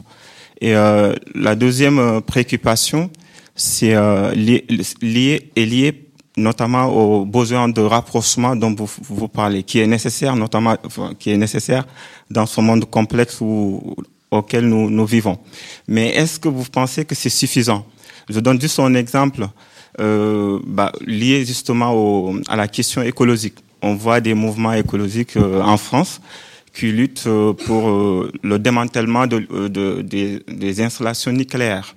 Mais en aucun cas, on, entend parler de la question de l'uranium, qui n'est pas une ressource qu'on peut trouver en France. Donc, c'est une ressource qui est exploitée ailleurs. Et avec toutes les conséquences que ça peut engendrer, comme par exemple au Niger, on voit des populations qui meurent, enfin, qui voilà, qui euh, le taux de mortalité est, enfin, est triplé à cause justement de la pollution et euh, ou la destruction des, des, des, systèmes de subsistance, c'est-à-dire l'agriculture vivrière, liée à, ces, à cette exploitation des ressources. Donc on voit que euh, on peut avoir justement ce besoin de rapprochement, mais je ne pense pas que ça soit suffisant parce que on ne peut pas savoir. Les mouvements écologistes qui sont là, ils ne peuvent pas savoir parce que les médias n'en parlent pas. Donc, on ne peut penser que sur des réalités dont on a conscience. Et je pense que, euh, l'idée pour moi, c'est d'avoir un système autonome euh, de penser, des façons de faire, euh, capable justement dont vous parlez là, lié à la France, mais capable de, de, se détourner des instances des instances internationales. Ok. Bah, je, réponds. Euh, alors la, première question, je suis d'accord avec ce que vous dites. Euh, qu'il faut pouvoir avoir une forme d'autonomie, avoir une forme de, de capacité créa créative euh, à l'échelle de nos régions, à l'échelle dans nos territoires, dans leur diversité, parce que ce qui se passe par exemple avec Mayotte et les Comores, la France a été condamnée pour ça par l'ONU, il, il, il, faut savoir que du coup ça paraît bizarre quand euh, bah oui quand Emmanuel Macron arrive et dit bon bah on va limiter l'immigration mais quand on sait qu'en fait ceux qui immigrent à Mayotte bah ce sont les cousins les, tantes les, fils de cousins etc que c'est euh, extrêmement enfin voilà ils ont été condamnés officiellement pour ça en années 70 donc euh, après euh, je pense que on va pas réussir on va, va pas résoudre la question uniquement par l'indépendance. Enfin c'est voilà. Que la question de se confronter aux autres euh, aux autres pays. Euh, voilà, on ne vit pas seul, seul le monde. Euh, et en ce qui concerne spécifiquement le rapport à la France, il y a deux exemples qui sont assez parlants. Le premier, c'est l'exemple de Toussaint Louverture. Toussaint Louverture, au départ, son projet n'était pas l'indépendance d'Haïti. Son projet était une forme de fédéralisme. Et il y avait une forme de, une recherche d'égalité radicale en disant, écoutez, vous avez un système politique d'État, etc., de, de, voilà, d'empire, d'accord, nous voulons l'égalité ici, là même. Parce que du coup, il y a quelque chose de très facile à dire, bon, ben écoutez, euh, c'est bon, on, coupe le pont, vous êtes indépendant, et puis on n'a pas à rendre des comptes sur ce qui s'est passé euh, il y a, voilà, pendant, pendant trois siècles. On peut interpréter, c'est une interprétation, c'est pas la seule, on peut interpréter euh, le choix à un moment donné d'Aimé Césaire de défendre la loi de départementalisation comme cette recherche d'égalité. Que cette recherche d'égalité, c'est pas uniquement euh, le fait de vouloir être euh, euh, euh sous l'arme, la, enfin le, le, le, bras de la France, c'est tout simplement une, une, demande de justice. Et demander justice implique de trouver des formes de, de, de, de vivre ensemble. Donc pour moi, c'est pas opposé euh, nécessairement, mais bon. Euh, sur la question de, euh, alors deux choses. Euh, voilà, deux, deux, deux choses. L'adaptation des communautés, alors dans, certains rapports, elle est mentionnée. Est-ce qu'elle est, prise en compte assez? Moi, je, j'ai pas, j'ai pas l'impression. Enfin voilà, clairement. Mais encore, pour moi, plus intéressant et plus important et c'est que souvent, notamment c'est le cas quand on va parler de migrants euh, ou de réfugiés climatiques ou de migrants euh, de l'environnement, etc., la personne est pensée uniquement comme étant un corps. Un corps nu, sans histoire, sans désir, sans culture, euh, euh, sans capacité propre. Et plus que comprendre les êtres humains comme étant que des corps, je pense qu'il est nécessaire de les comprendre comme des personnes, euh, voilà, douées de, avec des, des, des constitutions culturelles, avec des cosmogonies, et qu'il faut réussir à penser, à penser au réchauffement climatique pas simplement comme un nombre de corps à sauver. Là, on est dans la perspective de l'arche de Noé, mais vraiment comme des personnes qui ont envie de, de, de, de vivre dignement. Euh, et sur la deuxième question, sur le besoin de rapprochement, je partage tout à fait ce que vous avez dit sur le fait que euh, se rapprocher c'est pas suffisant. Euh, en introduction du livre, j'ai quelques, un paragraphe en fait consacré à la question du nucléaire, où je montre que finalement, ce que vous avez dit sur le fait qu'il y a des milieux qui écologistes ici qui, qui luttent pour le démantèlement du nucléaire, sans finalement se soucier des conditions d'obtention et des conditions de, enfin voilà, de, et le travail minier qui est nécessaire dans les pays autres que la France pour pouvoir euh, financer euh, l'énergie nucléaire.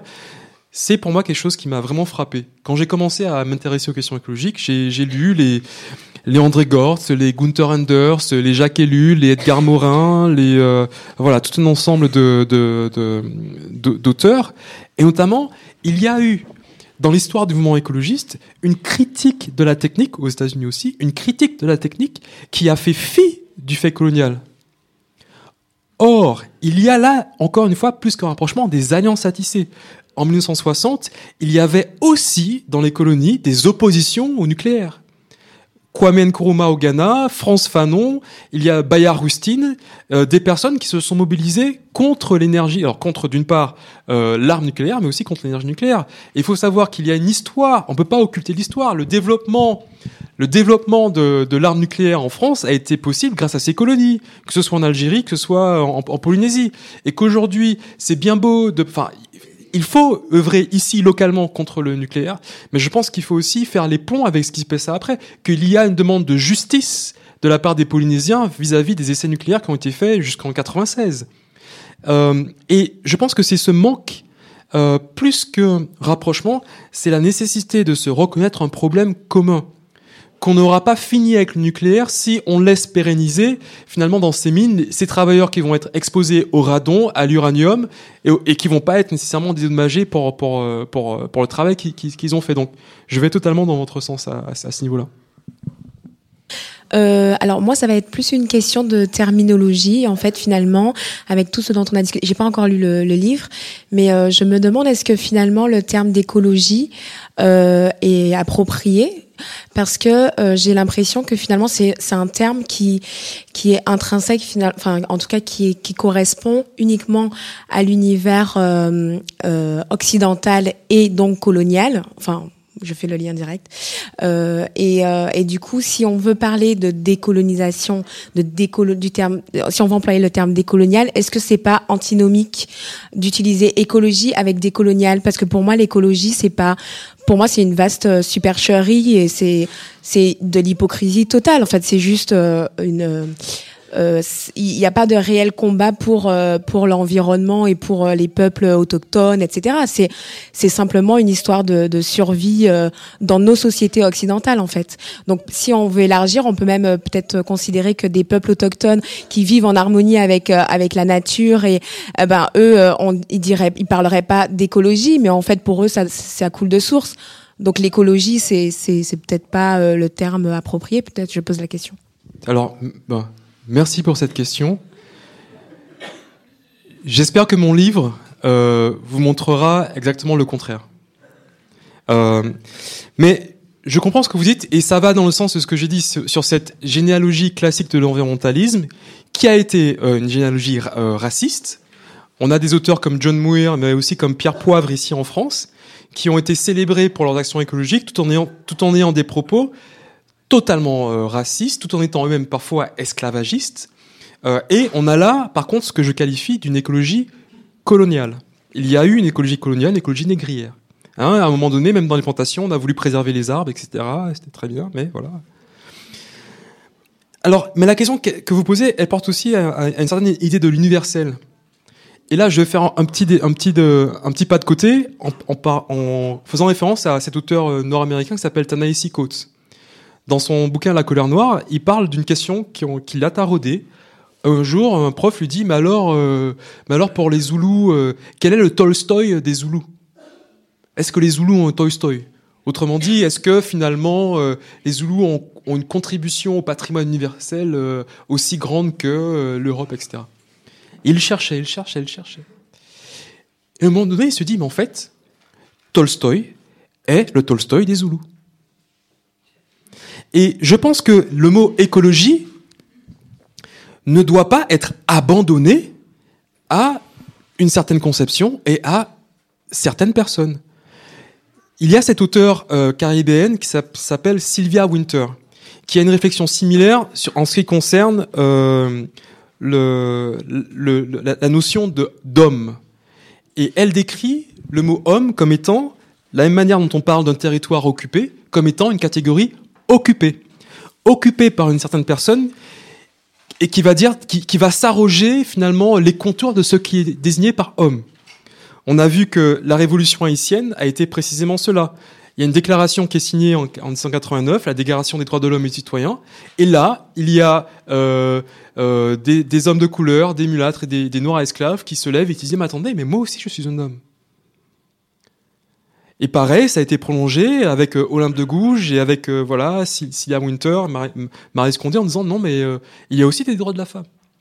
Bon, et du coup je pense qu'il faut euh, il ne faut pas abandonner le mot écologie, mais plutôt montrer qu'il y a eu un pan de cette écologie qui a été effacée et que ce que je fais dans ce livre, c'est tout simplement le, mettre voilà le l'indiquer, le pointer en montrant que non, l'écologie n'appartient pas à ces, quelques penseurs qui, ont été désignés, euh, mais l'écologie appartient aussi aux marrons aux femmes noires qui ont lutté comme Francia Marquez, comme Jean Winner, comme et même à, ces formes de, de, lutte urbaine. Moi, je pense que il faut réussir à penser l'action de Marielle Franco, Marielle au Brésil, comme étant aussi une action écologiste. Donc, et, et, en fait, si pour moi, si on abandonne le mot écologie, alors on, on abandonne finalement cette cet aspect du combat en fait. Je pense que non, il faut pouvoir opposer en disant non non non, en fait vous dites écologie, d'accord, ben écologie ça veut dire ça aussi. Voilà. Je vais euh, pour prolonger euh, ce que tu dis sur euh, quand j'avais préparé cet entretien. J'avais fait des recherches sur justement les origines et les, différents courants du développement durable qui avaient émergé. Et euh, j'avais lu des articles de recherche, tout ça. il y a des chercheurs qui montraient très très nettement qu'il y avait euh, à l'origine euh, vraiment deux mouvements qui, qui travaillaient l'intérieur du concept de développement durable depuis les années 80, enfin même 60 en fait. Et, et, et l'idée, le courant conservationniste qui a qui a gagné avec l'idée de la protection de la nature euh, c'est un mouvement qui, euh, qui, est complètement issu d'une tradition de pensée qui est naturaliste, qui fait la distinction entre nature-culture, qui n'arrive pas à penser les choses ensemble. Et c'est, mais ce, en fait, disons que la définition, le contenu du terme de développement durable, il a fait l'objet d'une lutte, d'une tractation politique. En fait, c'est véritablement un terrain de lutte. En fait, le, le contenu, la définition. enfin, je suis tout à fait d'accord avec Malcolm que euh, on peut pas dire euh, oui, nous les Noirs, on a d'autres problèmes, on va pas s'occuper d'écologie. Non, c'est qu'en fait, l'écologie, euh, euh, c'est, on doit changer le, le, contenu de, du, de ce qu'on entend par le terme écologie. Et euh, donc pour la petite anecdote, en fait, à la conférence de Rio en 92, c'est euh, la conception du, du, développement durable qui a été qui a été acceptée et donc ratifiée par par tous les pays. surtout, enfin c'est surtout les États-Unis hein, qui ont qui ont insisté pour que ce soit une définition tout à fait extractivo-compatible, capitalo-compatible. Euh, et elle s'opposait à une vision de l'éco-développement qui, elle, était développée par quelqu'un qui s'appelle Ignacy Sachs. Peut-être tu le cites, je crois, dans... Non, tu le pas. Euh, qui, lui, dans les années 80, a, a, a, a proposé une définition du développement euh, suivante. Donc le développement durable, ce serait le développement des populations par elles-mêmes, donc sur la question de l'autonomie, euh, voilà, euh, utilisant au mieux les ressources naturelles, s'adaptant à un environnement qu'elles transforment sans le détruire. Et en fait, il avait euh, identifié plusieurs principes euh, de, ce de cet éco-développement, donc cette notion-là. Elle s'organisait autour de trois principes qui sont l'autonomie des décisions et la recherche des modèles propres à chaque contexte historique, culturel et écologique. Donc ça pose aussi la question de l'échelle. Euh, voilà, c'est aussi un des enjeux, hein, les États-nations. Voilà. Le deuxième principe, c'était la prise en charge équitable des besoins de tous les hommes, donc euh, quelque chose de profondément euh, égalitaire, et en tout cas qui avait le souci de tout le monde, donc un, navire sans cale. Et le troisième principe, c'était une prudence écologique, la recherche d'un développement en harmonie avec la nature. Voilà, donc on, est, loin d'avoir atteint cette définition du développement durable, mais euh, c'est important de le rappeler que il ne faut pas accepter qu'on nous impose une certaine conception des choses, à commencer par une définition d'un concept comme l'écologie. Juste une dernière question. Euh, comment est-ce qu'on peut parler euh, d'écologie décoloniale en tant que Martiniquais, euh, donc euh, originaire euh, de la Martinique, et donc est-ce qu'on peut dire que c'est une, une, colonie, une île colonisée? Est-ce qu'on peut développer ça? Moi, du coup, c'est vraiment la question pour faire le lien avec les quartiers populaires et les migrations. Et une question plus concrète, c'est comment on se saisit en fait nous en tant que personnes des quartiers populaires issus de l'immigration, euh, des espaces qui nous ont euh, souvent euh, en fait accaparés, qui nous sont même volés, parce que c'est la police qui contrôle ces espaces-là. Et en même temps, dès qu'il y a des projets de rénovation, c'est pas des projets de rénovation pour nous, mais c'est des projets de rénovation pour nous chasser. Et actuellement, si vous voulez savoir, il y a à la Goutte d'Or, au nord de la Goutte d'Or, au niveau d'Ordonnée Poissonnière, un ancien entrepôt ferroviaire qui est de l'histoire populaire, ouvrière, et en même temps la Goutte d'Or, c'est un grand quartier d'immigration qui est en train de se faire accaparer par deux branches de l'écologie. Donc une branche d'écologie qui qui ne parle que business, donc euh, éco-quartier, etc. Et une autre branche qui est Europe Écologie Les Verts, qui parle que parc, et en même temps qui oublie toutes les problématiques sociales de, du à ce quartier-là. Et donc la question, c'est comment on se réapproprie ces espaces? Oui, je voulais juste savoir, euh, pour rebondir sur ce qui a été dit sur euh, les problématiques de changement climatique et, de, euh, et aussi sur cette approche décalée qu'aurait pu avoir effectivement la, notion de, développement durable. Je voulais savoir ce que vous pensiez de, bah, du coup, de, du travail un petit peu militant, quoi, de, Valérie Cabane en fait, sur sur voilà la question de, de l'écocide, comment elle prend ou pas. Ouais, je vais le dire comme ça, euh, les populations vraiment euh, en, charge et aussi du coup en lien avec ce qui se fait, d'accorder des, droits aux entités non humaines, etc. Est-ce que vous pensez que c'est vraiment une, forme de sortie, quoi, je veux dire, de, ce dans quoi on est, enfin je vais le dire comme ça. Je, vais répondre dans l'ordre et je vais développer un peu plus sur, sur Valérie Cabane, mais donc je pense que euh, par rapport à la première question sur est-ce que la Martinique est une colonie, en fait, c'est ça la, la, la, question. Je, je pense qu'il faut quand même reconnaître ce qui s'est fait dans l'histoire, que 1946 est arrivé, qu'à un moment donné, on a eu cette loi de, de départementalisation qui fait que statutairement, en tout cas, on n'est pas une colonie. Ça ne veut pas dire que la question coloniale n'est pas importante. Et ce dont je parle, enfin, peut-être qu'on peut le penser, d'accord, mais moi, ce dont je parle, c'est vraiment, je parle d'une constitution coloniale de l'habité de la Martinique. C'est-à-dire qu'on peut très bien devenir indépendant et habiter la terre comme étant une colonie. Et finalement, on peut reproduire, même après l'indépendance, des formes coloniales d'habiter la terre. Et à un moment donné, c'est ce que pointait déjà euh, euh, Césaire, mais c'est aussi ce que, ce que, ce que pointait euh, Fanon. France Fanon, et je cite juste ce passage, le régime colonial a cristallisé des circuits et on est contraint, sous peine de catastrophe, de les maintenir. Et Fanon dit ceci, qui est très intéressant. Il faudrait peut-être tout recommencer, changer la nature des exportations et non pas seulement leur destination, réinterroger le sol, le sous-sol, les rivières et pourquoi pas le soleil. Donc il appelait, il appelait déjà à ce que la décolonisation ne soit pas uniquement une décolonisation statutaire sous forme d'obtention de, la souveraineté, ce qui est en soi important, mais qui soit aussi une décolonisation des manières dont on se pense sur Terre. En Martinique, on a eu cette forme de voilà de décolonisation par la départementalisation, voilà, mais de 72 à 93, en 20 ans, avec ce même mode colonial de pensée, on a contaminé des terres pour possiblement six siècles. Il y a un problème grave là, et que là, il y a quelque chose à décoloniser pour le coup, même si on est département. Euh, donc il y avait une question sur le changement climatique? Non, ah non, il y a une question. Ah oui, sur la réappropriation des, euh, la réappropriation des, des, luttes. je partage le, le, souci que ça pose, et je pense que il est nécessaire de proposer une troisième voie si on, si, si, si on veut entre, entre ces deux euh, qui placent au centre euh, les, populations, ceux qui habitent, euh, les gens qui habitent à la, goutte d'or et que l'écologie ne soit pas uniquement quelque chose, comme ça a été dans le passé, quelque chose pensé contre les gens ou contre la question sociale. Et ça, faut que ça se passe, à mon avis, pas uniquement, enfin voilà, dans, tous les quartiers. Moi, j'ai assisté il y, a, quelques années à une conférence à, Montreuil, une conférence au moment où, enfin, une sorte de contre-conférence en 2018 où Macron faisait son, sommet climat-finance. On parlait du Grand Paris et des, enjeux écologiques du Grand Paris. Il n'y avait aucune personne racisée dans la salle, sauf moi, qui, parlait des Outre-mer. Et après, on me demande, euh, euh, pour faire une dépêche de presse, ah tiens, Malcolm, ça serait bien. Non, non, il faut que ça soit représentatif. Non, non, il n'y avait personne, donc je ne parle pas. Euh, donc je voilà, encore une fois, je, rejoins la nécessité de, proposer cette, troisième voie. Moi, j'ai l'intention de rencontrer Europe Écologie Les Verts. J'ai l'intention de, de, dire, enfin voilà, de, dire ce que je pense. Mais pareil, enfin voilà, à tout, type, tout type de de parti écologiste. Enfin voilà, c'est une proposition. C'est et sur la sur la question de Valérie Cabanès et sur le, le, concept d'écocide. Elle a écrit un bouquin dans la même collection d'ailleurs, euh, Un nouveau droit pour la terre. Je trouve que c'est extrêmement important.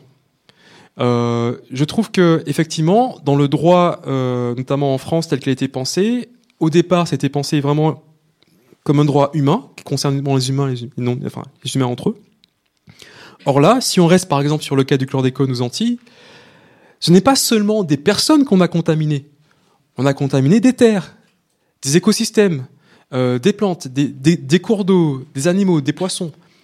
Et si on veut créer un monde où on laisse une place aux humains et non humains, il faut pouvoir rendre compte juridiquement de l'existence de ces autres qu'humains.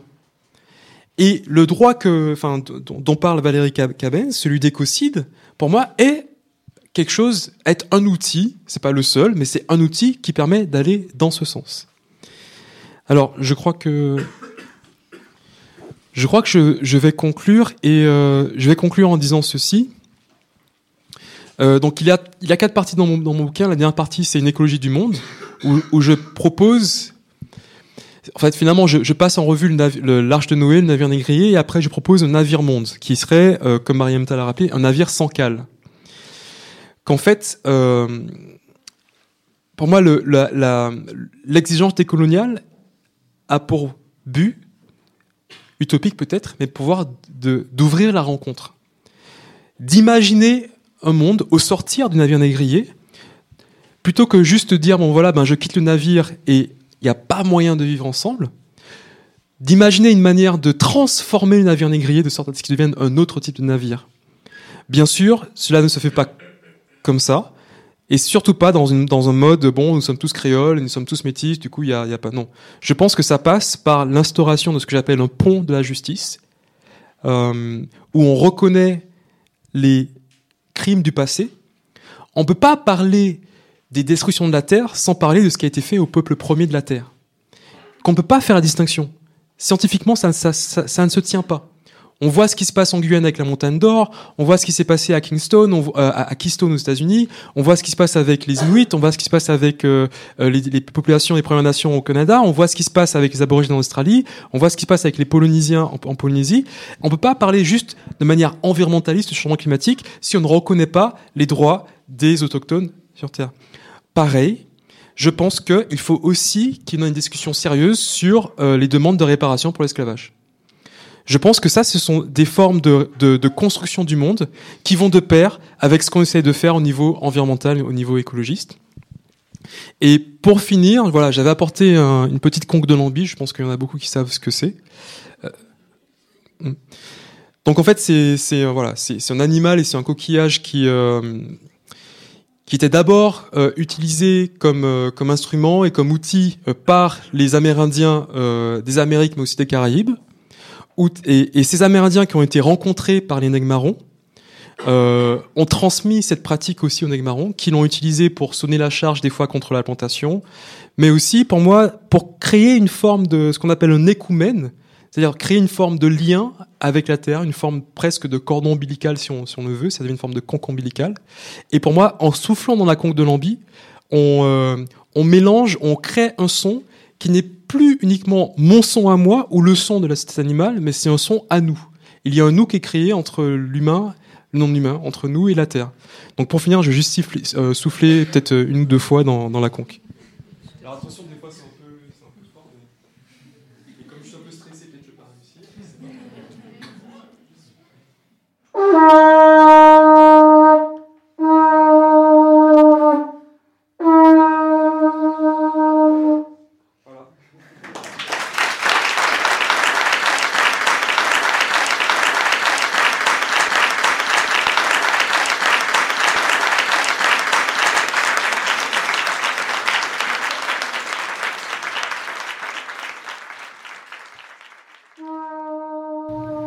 d'écouter un moment d'oralité en commun autour d'une rencontre afrotopique.